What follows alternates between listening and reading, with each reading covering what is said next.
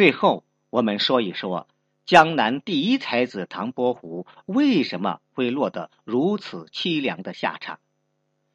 主要是由于以下三点原因：第一，时运不济。唐伯虎虽才华出众，但纵观他这一生，运气实在是不咋地。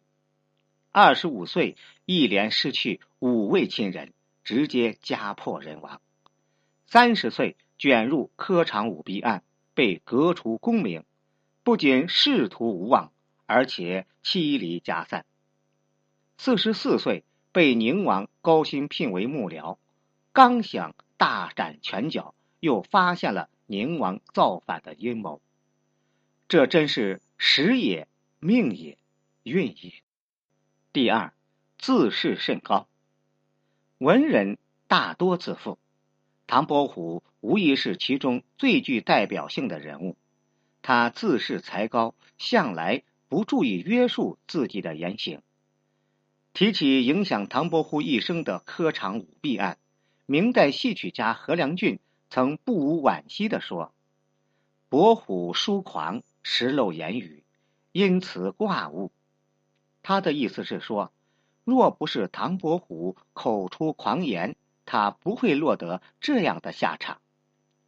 而唐伯虎则认为，是自己名声在外，遭人记恨，才由此获释。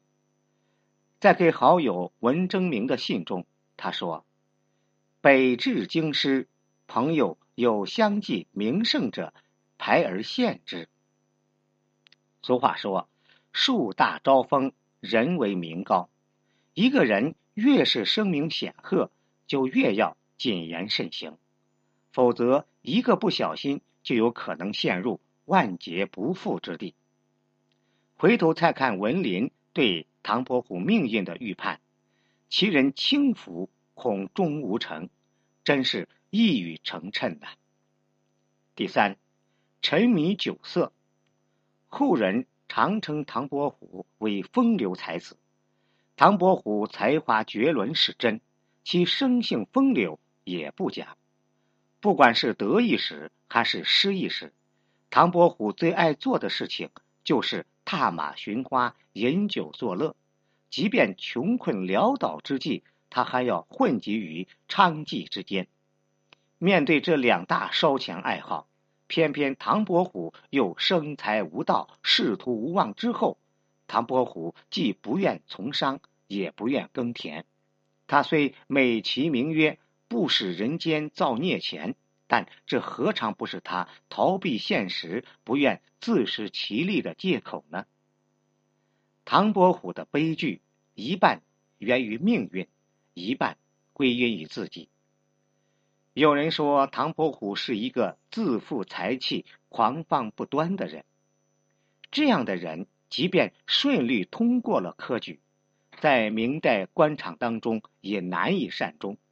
科场舞弊案。也说不定是他的幸运。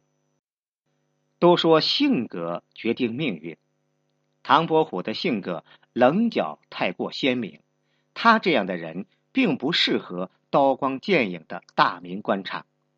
曾经我们以为他是光芒万丈的才子，度过了妻妾环绕、不愁吃穿的美好一生。事实上，他带着生活给他的伤痛，一步一步艰难前行。从科场入狱、功名被黜，到病骨之离、孤独终老，他人生的每一步都走得无比艰难。但无论如何，他的存在和他笔下的桃花仙人世界，唤醒了一代代文人墨客对自由的向往和对乐趣的追求。为此。当我们再提起唐伯虎，浮现在脑海中的依旧是那个风度翩翩、意气风发的身影。